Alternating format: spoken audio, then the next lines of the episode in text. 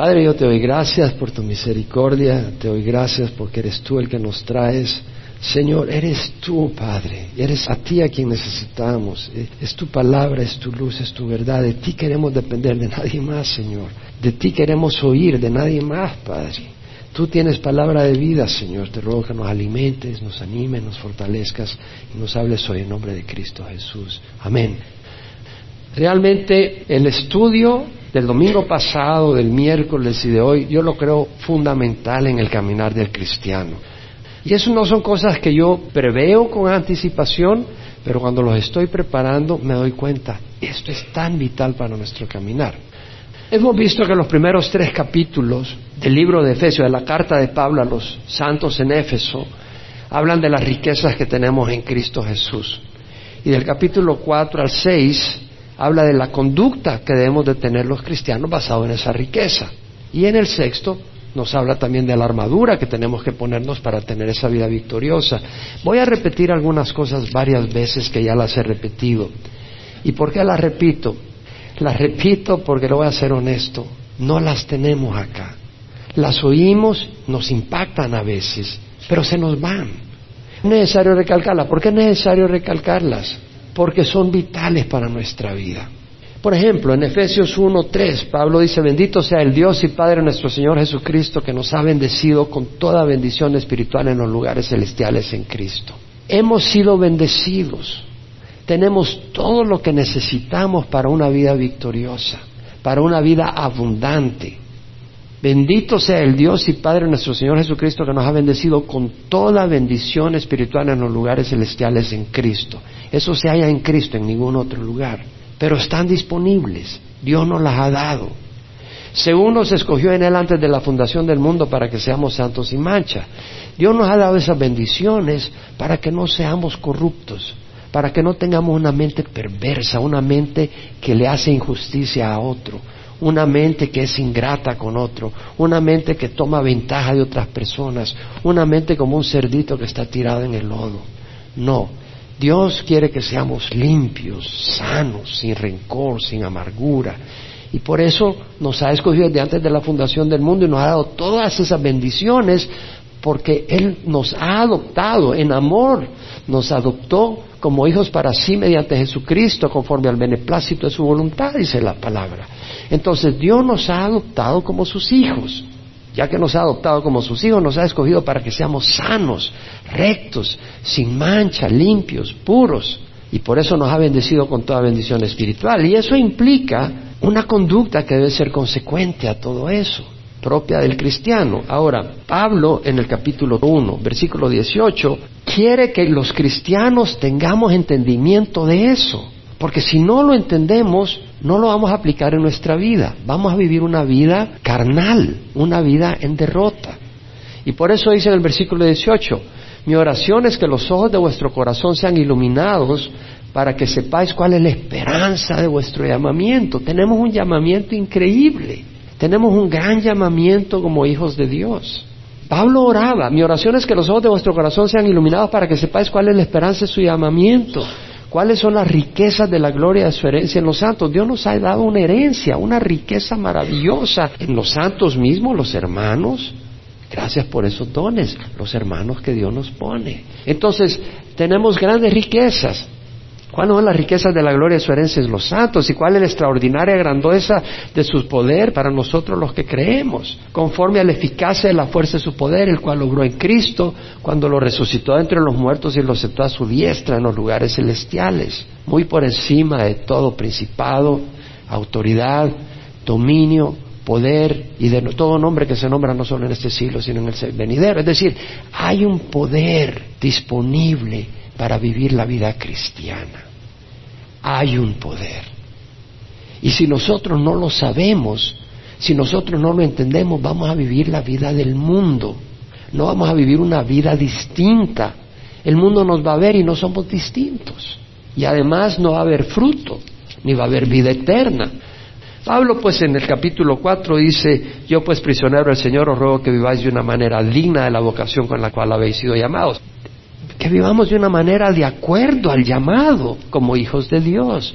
con toda humildad y mansedumbre, con paciencia, soportándoos unos a otros en amor, esforzándoos por preservar la unidad del Espíritu en el vínculo de la paz, o sea, que busquemos la unidad. Y luego, en el capítulo 4, versículo 17, Pablo dice esto, digo pues y afirmo juntamente con el Señor que ya no andéis así como andan también los gentiles en la vanidad de su mente, entenebrecidos en su entendimiento, excluidos de la vida de Dios por causa de la ignorancia que hay en ellos por la dureza de su corazón, y ellos, habiendo llegado a ser insensibles, se entregaron a la sensualidad para cometer con avidez toda clase de impurezas.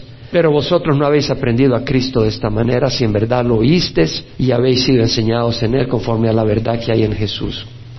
Estos cuatro versículos son profundos y lo mismo que lo que acabo de mencionar voy a hacer una recopilación de cosas que dije el domingo pasado, cosas que dije el miércoles y nuevas cosas que se integran a esto, con el propósito que realmente las agarremos para vivir una vida real cristiana, no solo acá, pero realmente entenderlo. Pablo dice esto digo pues y afirmo juntamente con el Señor. Literalmente es esto digo pues y testifico en el Señor. Pablo está diciendo que lo que está diciendo tiene el aval, tiene el sello del Señor. No necesitaba mencionar eso porque toda escritura es inspirada por Dios, pero lo está diciendo porque quería darle fuerza a lo que va a decir, porque lo que va a decir va contra la naturaleza carnal del hombre. Es un llamado a la santidad, es un llamado a la rectitud, es un llamado a negar la naturaleza pecadora. Y realmente hay una naturaleza pecadora aún en el cristiano.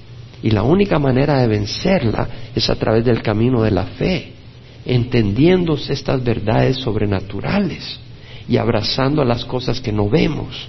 Y se requiere fuerza. Entonces Pablo, con fuerza espiritual, hace entender de que tenemos que poner atención porque Dios nos está llamando a que no vivamos como el mundo. Esto digo pues y afirmo juntamente con el Señor que ya no andéis así como andan también los gentiles Dios mismo nos está diciendo que no podemos caminar como el mundo. Nuestra manera de vivir no debe ni puede ser igual a la del mundo, en la vanidad de su mente. Y dijimos que vanidad quiere decir algo vacío, lo que no tiene solidez, algo que se desmorona, que es falso y pasajero, que se corrompe y pasa, que no es firme y sano, que es engañoso, que no produce fruto bueno, que no es algo permanente.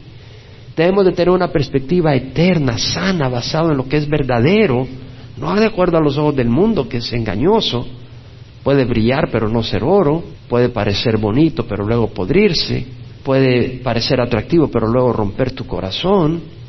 O sea, no en lo vano, sino en lo que permanece, en lo que da fruto bueno y verdadero. Pablo dice que no andemos conforme a la vanidad del mundo, a la vanidad de su mente, entenebrecidos en su entendimiento. Entenebrecidos habla de oscuridad. Sin Cristo el entendimiento de la persona está en oscuridad. La maquinaria con que procesa lo que piensa está en oscuridad. Esto es como una fábrica donde los obreros están en oscuridad ensamblando un producto. Ese producto va a ser defectuoso porque están en oscuridad. De la misma manera, cuando tú piensas y no tienes a Cristo, tus pensamientos van a estar pervertidos, van a estar equivocados. ¿Por qué? Porque no tienes la luz de Dios.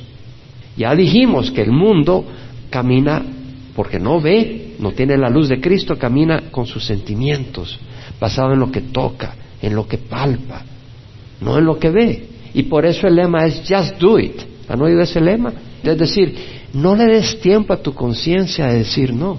No considere las consecuencias. If you just want to do it, go ahead and do it. Go for it. Esa es la idea. Pero después viene el SIDA. Estaba leyendo que las enfermedades sexuales por transmisión sexual son las máximas en Los Ángeles que en toda la nación y que han ido aumentando. Just do it. Los corazones destruidos por just do it, las jóvenes que sueltan su virginidad, just do it y luego terminan quebradas en su corazón. Just do it. Porque no están actuando basado en lo que ven, porque no tienen la luz de Cristo. Están basados en lo que sienten. Si se siente rico, hazlo.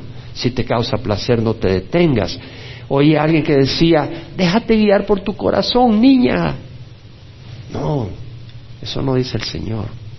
Más engañoso que todo es el corazón y sin remedio. ¿Quién lo comprenderá? Yo Jehová escudriño el corazón y pruebo los pensamientos para dar a cada uno conforme a sus caminos, según el fruto de sus obras.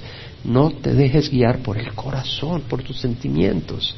Necesitas la luz de Cristo.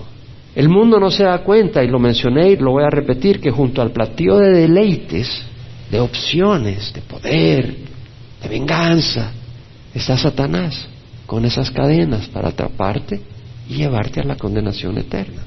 No lo ven porque no tienen la luz de Cristo. Vimos que la vanidad de la mente y estar entenebrecidos en su entendimiento está enfatizando la mente y que la mente es clave, el punto principal de ataque es Satanás. Por ahí entra el diablo. Para llegar al corazón tiene que entrar por la mente. Y el enemigo entra por la mente. Satanás bombardea nuestra mente, hermanos.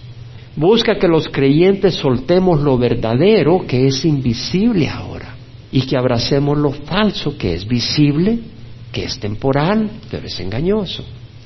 Eso es lo que quiere Satanás. Por eso algunas personas tienen tres trabajos y no tienen tiempo para venir a la iglesia. ¿Por qué? Tres trabajos le va a dar dinero, se van a comprar sus carros, se van a comprar sus motos, van a tener placeres. Están viendo y sintiendo el fruto de tres trabajos. Pero eso se va a esfumar. No están viendo la eternidad. No tienen luz para pensar en la eternidad. Están abrazando lo temporal. Necesitamos iluminar los ojos espirituales.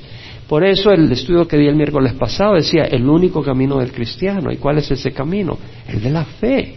Si tú no crees la meta eterna que Dios nos da, tú no vas a vivir de acuerdo a Cristo.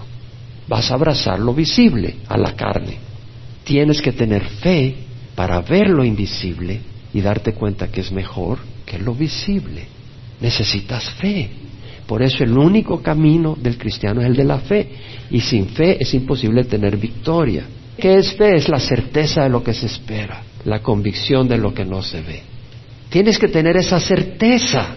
Si tú no tienes certeza del reino eterno que viene, vas a soltar el reino eterno y vas a abrazar el mundo. Fe es la certeza de lo que se espera, la convicción de lo que no se ve. Pero hay una convicción a través del Espíritu Santo. Y sin fe es imposible agradar a Dios, porque es necesario que el que se acerca sepa que Él existe y que es remunerador de los que le buscan. Es decir, hay que creer que hay un fruto eterno, hay un premio, hay algo bueno, mejor que lo de aquí. Si no lo crees, tú vas a vivir para Solo si lo crees vas a vivir para la eternidad. Y por eso necesitamos alimentar nuestra fe. Fe viene por el oír y el oír por la palabra de Cristo. Tú no te alimentas de la palabra de Dios, tu fe se muere. Y con una fe muerta no vas a vivir el cristianismo, porque el cristianismo el único camino es de la fe. El caminar por fe, sobre todo a la luz de sufrimiento y privaciones, es algo interesante.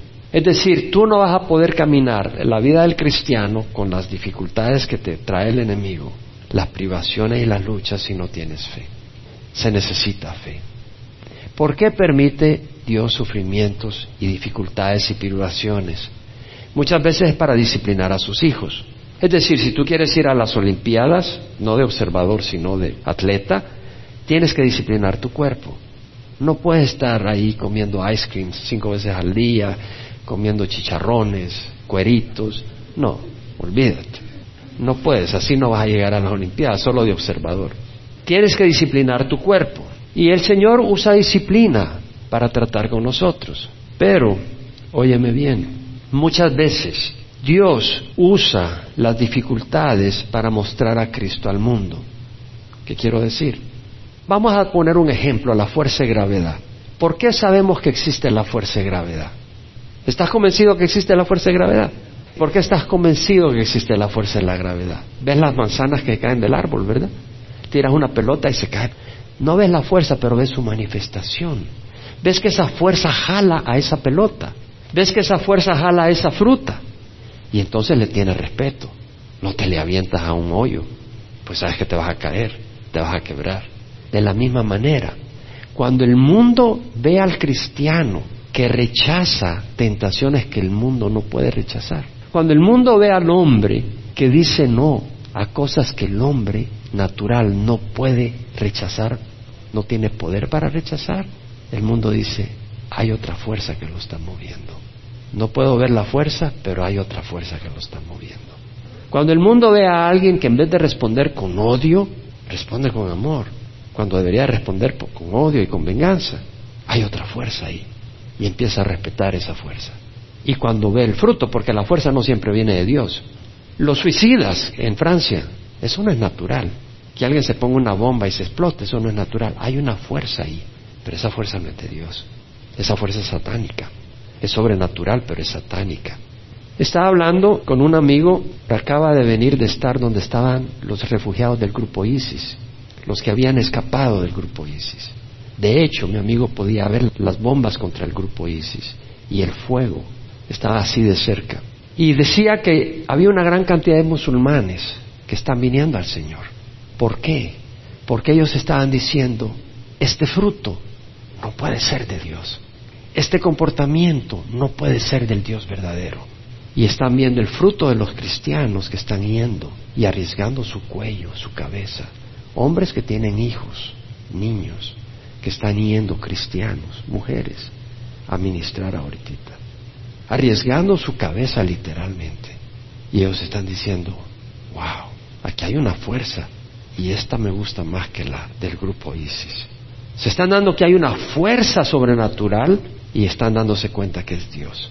Y por eso Dios puede permitir sufrimiento en los cristianos, para que el mundo se dé cuenta que hay un Dios vivo y ellos vengan a salvación. Bien dijo el Señor, vosotros sois la luz del mundo, una ciudad situada sobre un monte no se puede ocultar, ni se enciende una lámpara y se pone bajo de un almud, sino sobre el candelero y ilumina a todos los que están en la casa. Así brille vuestra luz delante de los hombros, de manera que vean vuestras buenas acciones y glorifiquen a vuestro Padre que está en los cielos. Necesitamos perseverar en la fe. No podemos soltar lo que no vemos por lo que vemos. Las promesas de Dios no las vemos, las de eternas. La Nueva Jerusalén no la vemos, puede parecer un cuento de hadas. Necesitamos fe y ese es a través de la palabra. Pero un día los que tenemos fe veremos esa promesa realizada. ¿Por qué? Porque está firmada con la sangre de Jesús en la cruz. Las advertencias de Dios de que hay un lago de fuego, algunos las ignoran. Las ignoran. Gente brillante. No, el lago de fuego existe. Y el que te confieses con un cura no te va a salvar del lago de fuego. Es el que aceptes a Cristo, te arrepientas y camines con Cristo Jesús, lo que te va a salvar del lago de fuego. Esa promesa se va a cumplir también. Cristo respaldó sus promesas. Debemos de perseverar. En Hebreos 10, 35 al 39, el autor dice, no desechéis vuestra confianza, la cual tiene gran recompensa. Esta escritura fue dada a creyentes que habían sufrido por su fe, pero que al final podían cansarse. Y el autor dice, no desechéis vuestra confianza, la cual tiene gran recompensa, porque tenéis necesidad de paciencia para que cuando hayáis hecho la voluntad de Dios, obtengáis la promesa. La voluntad de Dios no el día de hoy únicamente, sino la voluntad de Dios a lo largo de tu vida. Cuando hayas hecho la voluntad de Dios, obtengáis la promesa. Porque dentro de muy pronto el que ha de venir vendrá y no tardará, mas mi justo vivirá por la fe. Y si retrocede, mi alma no se complacerá en él. Si nosotros nos hacemos para atrás, esa advertencia es para mí, hermanos. Yo llevo 30 años de caminar con el Señor, pero no me puedo dormir en mis laureles. Si yo me hago para atrás, se acabó todo. Si tú te haces para atrás, no me importa lo que Dios haya hecho a través tuya. Dentro de muy pronto el que ha de venir vendrá y no tardará. Pero nosotros no nos podemos hacer para atrás. Mi justo vivirá por la fe y si retrocede mi alma no se complacerá en él. Nosotros no somos de los que retroceden para perdición, sino de los que tenemos fe para la preservación del alma. Si nosotros retrocedemos, hermanos, es perdición. Y tú dices, bueno, yo quiero disfrutar la vida un par de días más. Tú te quieres burlar de Dios, no te burles de Dios. Yo no estoy seguro que Dios te quiera dar dos días más. Tú no puedes jugar. ¿Sabes lo que es toda la eternidad? Separada de Dios, en el infierno. El hombre no entiende eso, no lo ve, solo ve lo que puede ver ahorita, toca lo que puede tocar. Eso es lo que celebra Satanás.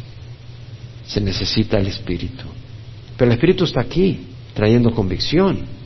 Nuestra mente debe ser iluminada con la luz de Dios, hermanos, de la palabra de Dios. Debemos de cuidarla como un jardín. Un jardín de hortalizas, tú siembras buena semilla. Tú no siembras semilla mala, siembra buena semilla. Siembra la palabra de Dios en tu mente. Siembra la palabra de Dios para que haya buena hortaliza. Tú arrancas la cizaña, las hierbas malas. Si hay pensamientos malos en tu mente, que los hay, arráncalos. Júzgalos con la palabra de Dios. Júzgalos, tráelos a juicio con la palabra de Dios. Quita las cosas que no te sirven. La televisión, mira las cosas que son buenas. Si no es bueno, quítalo. Es sembrar veneno a tu mente. Películas, música, ¿qué es lo que te traen a la mente? Amistades, si te arrastran a lo engañoso y falso, córtalas. Tenemos que tener una vida de oración. Necesitamos una vida de oración, porque si no vamos a estar afanosos. Y entonces, ante la ansiedad, ante la presión, vamos a usar métodos carnales y mundanos. Por ejemplo, ¿vas a dejar pasar esta oportunidad? No, no, no, no, no, no, no. Señor, mira, mira, estoy siendo tentado acá. O tengo esta presión y la manera de resolverlo es, no, no, no, no, esta no es la manera de Dios. Y oras y el Señor te da paz y te asegura el Señor en su corazón que Él va a ser fiel contigo. Tenemos que entonces obrar de esa manera, orando y meditando en lo bueno. Filipenses 4, 8, 9, todo lo que es verdadero, todo lo digno, todo lo puro, todo lo amable, todo lo honorable, sea alguna virtud, sea algo que merece elogio, en eso meditad. Dios quiere que meditemos en lo verdadero, no en lo falso, no en lo engañoso. Si tiene una virtud, si es virtuoso, si es justo, si no es tomar ventaja de alguien, si no es tal vez algo bonito al principio, pero que está haciendo injusticia, que le está haciendo daño a alguien, a la larga. Tal vez sea en común acuerdo, pero a la larga no honra a Dios. Y si no honra a Dios, a la larga no te va a ser bueno a ti tampoco. Porque Dios es bueno y lo que no honra a Dios no es bueno, aunque parezca bueno a los ojos del mundo. Excluidos de la vida de Dios, dice Pablo, por causa de la ignorancia que hay en ellos por la dureza de su corazón. El mundo está excluido de la vida abundante y eterna que Dios ofrece. No la tienen, no la experimentan, no la conocen. La pura vida no la conocen. Existen, pero están muertos en vida. Una persona viva pelea. Los que están peleando están vivos. Los que están ahí en el campo de batalla ahora en Irak o en Afganistán o donde fuera del ejército, están peleando pues están vivos. Pero el que no está peleando está muerto en vida. Está existiendo. El mundo está excluido de la vida de Dios por ignorancia, por causa de la ignorancia. Dijimos que ignorancia es no conocer, no saber. Bueno, el mundo no tiene conocimiento de Jesús. Sabe de Jesús, pero no lo conoce. Juan 17.3 dice, esta es la vida eterna, que te conozcan a ti, al único Dios verdadero, y a Jesucristo, a quien has enviado. Si tú no conoces a Dios, conoces, no saber de Dios, si no conoces, si no tienes comunión con Dios, no tienes vida eterna. 1 Juan 5, 11, 12. El testimonio es este, que Dios nos ha dado vida eterna, y esta vida está en su Hijo. El que tiene al Hijo, tiene la vida. El que no tiene al Hijo de Dios, no tiene la vida. Tú puedes existir, pero si no tienes a Cristo, ¿sabes qué? A Cristo no lo puedes tener si tú estás en el trono de tu vida. Hay que rendir el corazón y ahí entra Cristo. Es la única manera de tener vida. Ellos están excluidos por la ignorancia que hay en ellos, por la dureza de su corazón. El corazón se ha endurecido por el engaño del pecado. Por el engaño del pecado se ha endurecido el corazón. Ahora vamos a continuar. Todo esto es un resumen del domingo pasado y del miércoles, pero es importante. Necesitamos plantarlo en nuestro corazón. Es clave para vivir en victoria. Versículo 19. Ellos, habiendo llegado a ser insensibles, se entregaron a la sensualidad para cometer con avidez toda clase de impurezas. Es decir, el incrédulo se ha vuelto insensible. Y me llama la atención la traducción de la King James y de la New King James. Who been past feeling. O sea, que están en una condición donde llegaron más allá del sentimiento. Ya no tienen sentimiento. Ya no tienen la capacidad. Se excedieron, se fueron más allá donde ya no pueden sentir o la New International Version, have lost all sensitivity, han perdido toda sensibilidad. En otras palabras, la persona mundana dejó de sentir dolor o tristeza por su pecado. Se vuelve calloso, se vuelve apático, no le importa. Cuando tú te enfocas en el mundo, dejas de oír la voz del Señor. y la estás oyendo, pero la estás ignorando a propósito. No, yo no quiero saber de eso. Yo quiero vivir la vida. Y estás ignorando, el ignorando. Hay un momento donde no la oyes. Y el predicador, tu amigo, alguien te puede gritar la palabra de Dios, pero tú ya no la oyes. Porque estás tan enfocado en el mundo que perdiste toda sensibilidad. La persona insensible ya no tiene temor a Dios, ha callado su conciencia, ha aprendido a sentirse cómodo en el pecado.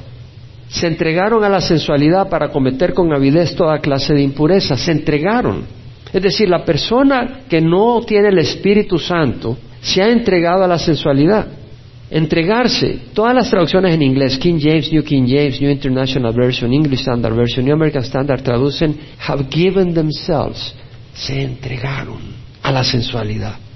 Un drogadicto se entrega a la droga, le entrega su libertad, se deja arrastrar por ella, se entrega, entrega el timón del conductor, se deja arrastrar por ella como una hoja por una corriente de agua.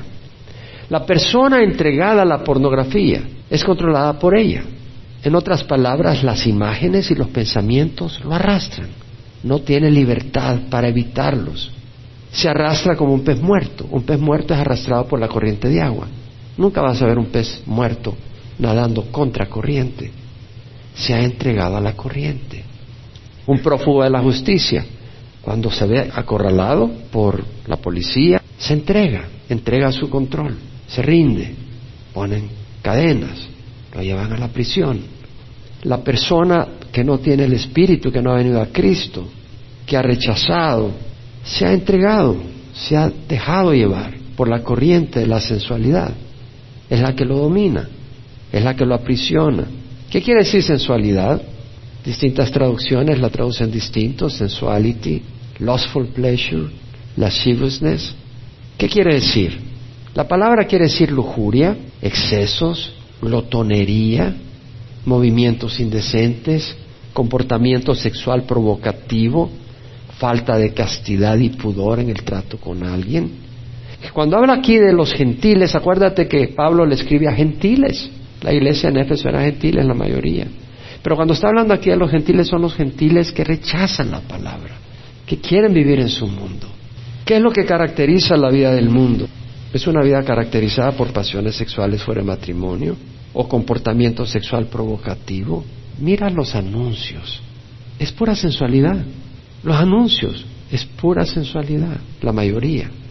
Es pura sensualidad. Es decir, alimentar pasiones sexuales, relacionar todo, encenderte, tenerte encendido todo el tiempo, o comida, bebida, placeres físicos, paseos, o sea, para vivir el hoy, para disfrutar el mundo de hoy, como que si eso es lo único que tenemos.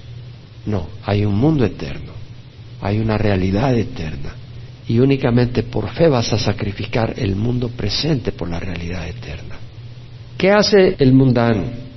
Dice, para cometer con avidez toda clase de impurezas, con avidez, con ansiedad. Recuerdo la anécdota de la tortuga y del escorpión. Había un escorpión que estaba en una isla y quería pues ir a tierra firme y vio una tortuga que iba pasando. Tortuguita, déjame subirte al lomo, llévame a tierra firme. No, ¿qué te voy a dejar que te suba? Me vas a picotear. No, me como, ¿cómo te voy a picotear? Le dice el escorpión, si te picoteo, pues con el veneno te vienes para abajo y yo me hundo contigo. Ok, ok, ya llega la tortuguita, se le sube el escorpión y ahí va nadando hacia tierra firme cuando de repente, ¡ay! dice la tortuga. Y para abajo, dice, híjole, me picoteaste. No tiene sentido.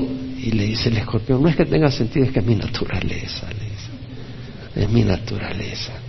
Esta anécdota es relacionada a la enseñanza de hoy porque, ¿sabes qué? Es únicamente por fe que nacemos de nuevo y necesitamos una nueva naturaleza. Si no, vamos a ser como el escorpión, picoteando aunque no tenga sentido. Vas a soltar la virginidad aunque no tenga sentido. Vas a agarrar sida, vas a robar, vas a andar con drogas. No tiene sentido, pero no puedes contra tus pasiones. Te quieres vengar y sabes que te van a meter preso después de que le des un par de golpes, pero no puedes controlarte. Necesitas una nueva naturaleza. Solo ocurre cuando uno nace de nuevo. Lo leímos en Juan 1.12. Jesús vino a los suyos y los suyos no le recibieron, pero a los que le recibieron les dio el derecho de ser hijos de Dios. a los que creen en su nombre, que no nacieron de sangre, ni de carne, ni de voluntad de hombre, sino de Dios. Hay que nacer de nuevo. Y Pablo nos advierte, si vivís conforme a la carne, habréis de morir. Es decir, si tenés una conducta mundana, vas a morir. Pero si por el Espíritu ponéis a muerte las obras de la carne, viviréis. Porque los que son guiados por el Espíritu de Dios, esos son los hijos de Dios. Necesitas el Espíritu Santo. Sin el Espíritu Santo no vas a poner a muerte las obras de la carne. El Espíritu Santo nos da la vista para ver las promesas futuras. Y esas promesas futuras nos dan poder, nos dan aliciente, nos dan motivación, incentivo para poner a muerte los deseos de la carne presentes. Las prioridades de la carne. El Señor prometió ese poder, el del Espíritu. Recibiréis poder cuando el Espíritu Santo venga sobre vosotros y me seréis testigos en Jerusalén, Judea y Samaria hasta los extremos del mundo. Testigos quiere decir viviendo una vida recta en este tiempo. Tenemos que vivir una vida recta solo con el poder del Espíritu Santo. Oswald Chambers dijo, mientras un hombre no nazca de nuevo, su pensamiento da vuelta en círculos y se intoxica con su propia importancia pero cuando una persona nace de nuevo, hay un reajuste violento en su vida. Y cuando empieza a pensar alineado con Jesús, ocurre una tremenda revolución en su manera de pensar. Y es cierto. No, las pasiones carnales están ahí, pero la manera de pensar cambia. Es radicalmente transformada. Cuando yo vine al Señor en el 84, mi vida cambió radicalmente. No, las pasiones carnales estaban ahí, pero había una gran diferencia en la manera de pensar, bien distinta. El Espíritu Santo te transforma. El hombre puro no es aquel que nunca haya sido probado, es aquel que sabe lo que es la iniquidad y la ha vencido. Ese es el hombre puro. No es el que no es tentado, es el que es tentado, pero resiste la tentación. ¿Cómo? Por la fe. Juan lo dijo, primera de Juan 5.4, todo el que es nacido de Dios vence al mundo. Y esta es la victoria que ha vencido al mundo, nuestra fe. Necesitamos fe para vencer al mundo y sus tentaciones. En este mundo vamos a ser tentados a seguir las pasiones de la carne, a correr tras lo que se ve y se siente rico y agradable, a abrazar poder y fama, a caminar con arrogancia, desplazando a Dios y ponernos a nosotros en el centro de nuestra vida, abandonando el camino humilde y recto, abandonando las promesas de Dios futuras e invisibles ahora, dándole lugar al odio, a la ira, a las amarguras, por eso Pablo dice, mi oración es que los ojos de vuestro corazón sean iluminados para que sepáis cuál es la esperanza de vuestro llamamiento, cuál es la extraordinaria grandeza de su poder para vosotros los que creemos. Hay poder para no caminar de esa manera, pero ese poder viene por fe, fe para vencer las tentaciones y derrotar el pecado. Oswald Chambers dijo, cada tentación de Satanás es perfectamente sabia en apariencia. He modificado bastante lo que él dice, pero usé parte de lo que él dijo. Las cosas más astutas y sutiles y aparentemente más sabias son dichas por Satanás y el mundo las muerde. Pero cuando el Espíritu de Dios está trabajando en un hombre, la burla escondida en lo que Satanás está tratando de hacer se descubre. Cuando por el Espíritu entendemos la sustancia, la verdad que está tras la tentación, la estrategia de Satanás se derrumba. La tentación es necesaria para nuestra adopción como hijos de Dios. Dios no quiere traer esclavos a su gloria. Dios quiere traer hombres y mujeres que pelean contra el pecado, cuyas facultades están dedicadas absolutamente a glorificar a Dios. Él te quiere alimentar en el poder del Espíritu para que pelees. Y el cristiano está en batalla. El verdadero cristiano está peleando contra el mundo, contra su carne, contra el demonio, pero tiene victoria por fe. Los momentos de la tentación más severa son los momentos del máximo socorro divino. Entre más severa la tentación, más poderosa es la ayuda de Dios para sacarte. 1 Corintios 10:13, no ha sobrevenido ninguna tentación que no sea común a todos los hombres. Dios es fiel y no permitirá que seáis tentado más allá de lo que podáis soportar y junto con la tentación proveerá la vía de escape para que podáis resistirla. Versículo 20, pero vosotros no habéis aprendido a Cristo de esta manera. Lo que está diciendo Pablo es que si tú vives en sensualidades, en impureza, tú no has conocido a Cristo. Conocer a Cristo no refleja esta vida. Este no es el Cristo que predico, dice Pablo. El que conoce al Cristo que predico no practica esto, dice Pablo. Pero vosotros no habéis aprendido a Cristo de esta manera. Si en verdad lo oísteis y habéis sido enseñado en él. Si en verdad lo oíste, hay dos traducciones interesantes. Una dice, if indeed you have heard him, si en verdad lo oíste. Otra es, assuming that you have heard about him, asumiendo que tú has oído acerca de él. Bueno, es interesante, porque en este contexto ambas realmente quieren decir si en verdad lo oíste, por contexto. ¿Qué quiere decir? Si la persona predica las palabras de Cristo, tú estás oyendo a Cristo. Israel dijo, donde estén dos o tres reunidos en mi nombre, yo estoy en medio de ellos. ¿Tú lo dijiste? No, Jesucristo, pero usó a Israel, ¿verdad? Pero fue Jesucristo, ¿sí? Donde están dos o tres reunidos en su nombre, yo estoy en medio de ellos. Aquí hemos dos o tres. Y el Señor ha dado pastores para proclamar su palabra. No envía a Pablo a Tesalónica a proclamar la palabra de Dios. Y cuando ellos escucharon la palabra de Dios, dijeron, ¿esta es la palabra de Pablo? ¿Esto fue lo que dijeron ellos? Ve a 1 Tesalonicenses 1.13. Sin cesar damos gracias a Dios de que cuando recibiste a nosotros la palabra del mensaje de Dios, la aceptasteis no como la palabra de hombre, sino como lo que realmente es la palabra de Dios. O sea, ellos entendieron que estaban oyendo la palabra de Dios. Era la palabra de Dios mismo hablando a través de Pablo. Y mira lo que dice, la cual también hace su obra en vosotros los que creéis. Es decir, si tú crees, esa palabra te va a dar poder para decir no al mundo, para decir no a la invitación a actuar con odio y venganza, para decir no a la fornicación, para decir no a robar. Esa palabra te va a dar ese poder, esa palabra va a transformar tu manera de pensar, esa palabra va a transformar tu manera de obrar, esa palabra te va a transformar. Efesios 20, vosotros no habéis aprendido a Cristo de esa manera si en verdad lo oísteis y habéis sido enseñado en Él. Esta frase, y habéis sido enseñado en Él, es poderosa. Es decir, si habéis oído a Cristo y habéis sido enseñado en Cristo, tu vida va a ser distinta.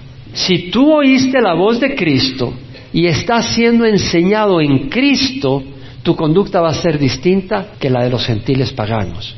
¿Qué quiere decir? Que si no se predica a Cristo, tu conducta no va a cambiar.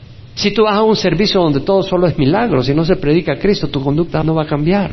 Si tú vas a un servicio donde todo solo es expulsión de demonios, si no se predica a Cristo, se predica fuera Satanás, fuera Satanás, si es lo único que se predica, tu conducta no va a cambiar, porque tienes que oír la voz de Cristo si en verdad lo oíste y habéis sido enseñados en Él. La enseñanza. Primero hay que recibir a Cristo para poder entender. No puedes ser enseñado si primero no naces. Una persona muerta no puede recibir enseñanza. Tienes que nacer de nuevo a través de Cristo, aceptando a Cristo, pero luego tienes que ser enseñado la palabra de Dios. Es la enseñanza de la palabra de Dios la que nos revela a Cristo de verdad, quién es Él, su carácter, sus atributos, lo que espera de nosotros, lo que nos ha dado y da para triunfar, el premio que nos espera. Es la enseñanza de la palabra de Dios la que nos revela a Cristo, no las estatuas, las tradiciones muertas, los templos decorados con ventanas de todos colores, con candelas e incienso. Eso no nos enseña a Cristo tampoco la psicología o los discursos de cómo ser positivo y triunfar en el mundo. Eso no nos revela a Cristo, es la enseñanza de la palabra. Y esa es la que cambia nuestra conducta y la hace consecuente con lo verdadero. ¿Quién es lo verdadero? Cristo. ¿Quién es lo verdadero? Su palabra. Entonces tenemos que ser enseñados la palabra de Dios para poder conocer a Cristo y ser transformados. Israel presenció diez plagas en Egipto presenció el abrir el mar rojo, presenció el llover maná del cielo, presenció la roca botando agua a borbollones y sin embargo murieron por incredulidad. No son los milagros, es la palabra de Dios. Fe viene por el oír y el oír por la palabra de Cristo. Por eso Satanás está haciendo la obra. De manera de que en las iglesias todo es milagros en algunas. Todo es señales, todo es expulsar al demonio y nos enseña la palabra de Dios. Porque la palabra de Dios la que nos va a revelar a Cristo. Y es Cristo el que nos transforma. Sumamente importante eso. Mira también que dice, y habéis sido enseñados en Él. No dice haber sido enseñados de Él, sino en Él. Es decir, tienes que estar en Cristo. Si tú no estás en Cristo, no puedes recibir. Primero tienes que nacer de nuevo para estar en Cristo. ¿Cierto o no? es estar en Cristo. Tienes que nacer de nuevo, pero luego tienes que permanecer en Cristo. Nosotros tenemos que permanecer en Cristo para poder recibir y entender el resto de lo que Dios tiene para nosotros. Tenemos que tener a Cristo. El hombre natural no acepta las cosas del Espíritu de Dios, porque para él son necedad y no se puede entender porque se disciernen espiritualmente. El que es espiritual juzga todas las cosas, pero él no es juzgado por nadie, porque quien ha conocido la mente de Cristo para que le instruya, nosotros tenemos la mente del Señor. Es decir, el hombre que tiene a Cristo es espiritual, el que tiene a Cristo, no el que dice que lo tiene, el que lo tiene es un hombre espiritual. Y él puede valorar las cosas porque tiene el Espíritu de Dios y tiene la palabra. él no va a ser juzgado por alguien, porque ¿quién tiene la mente del Señor para que le instruya? Mas nosotros tenemos la mente de Cristo. La mente de Cristo no es una mente vana, no es una mente entenebrecida. ¿Te acuerdas lo que estudiamos al principio, en el versículo 19? Para que no andéis en la vanidad de vuestra mente, entenebrecidos en vuestro entendimiento. Si tenemos la mente de Cristo, ahí no hay vanidad de mente, ahí no hay entendimiento entenebrecido. Tenemos que tener la mente de Cristo. ¿Cómo? Recibiendo al Señor, siendo espirituales, permaneciendo en el Señor. ¿Qué pasa con la rama? ¿Puede la rama recibir savia del tronco si no está unido al tronco? No. Tú recibiste al Señor en alguna ocasión, ok. Pero si tú decides no seguir recibiendo del Señor, estás viviendo en desobediencia. Si tú estás viviendo en desobediencia, en ese momento estás rompiendo tu comunión con Dios. Si fallas, pídele a Dios perdón y restablecete. Pero si estás viviendo en desobediencia, estás rompiendo tu comunión con Dios. Y si tú ahorita, óyeme bien, si tú ahorita estás ignorando la voz de Dios, caminando en desobediencia, ¿qué te garantiza que Dios te va a seguir hablando para que te sigas burlando de Él? De hecho, Él va a dejar de hablarte. Es cosa seria ignorar la voz de Dios. Y luego dice, si en verdad lo oíste y habéis sido enseñado en Él conforme a la verdad que hay en Jesús. ¿Sabes dónde se encuentra la verdad? En Jesús. Ahí dice, conforme a la verdad que hay en Jesús. De hecho, literalmente es conforme a la verdad que está en Jesús. La verdad se encuentra en Jesús. Jesús es la verdad. Yo soy el camino, la verdad y la vida. Hay que venir a Jesús, hay que buscar su palabra, hay que observar su conducta. Jesús es la palabra de Dios personificada en una carne, en un ser humano. Todo lo que Dios dice para la conducta del ser humano lo vemos en Cristo. ¿Cómo debemos de comportarnos? Esa vida abundante, ¿Por qué no seguía gente? Dejaba la mesa de los tributos, del dinero. La gente dejaba sus locuras, su pecado. Los pecadores eran los que buscaban a Jesús. Habían probado el sabor de este mundo y estaban saciados. Pero más que saciados estaban vomitando de lo que el mundo les daba. ¿Y que estaban haciendo? Corriendo tras Jesús. ¿Quieres conocer la verdad? Ve a Jesús. Lee los evangelios. Mira la vida de Jesús. Es una vida hermosa. A mí me encantan las películas de Jesús. Es una vida hermosa, atractiva, poderosa. En Él hay verdad. Si tu fe no respalda una conducta sana y santa, es una fe falsa. Te estás engañando. Si tu fe no está respaldada por una conducta recta, no conoces a Cristo.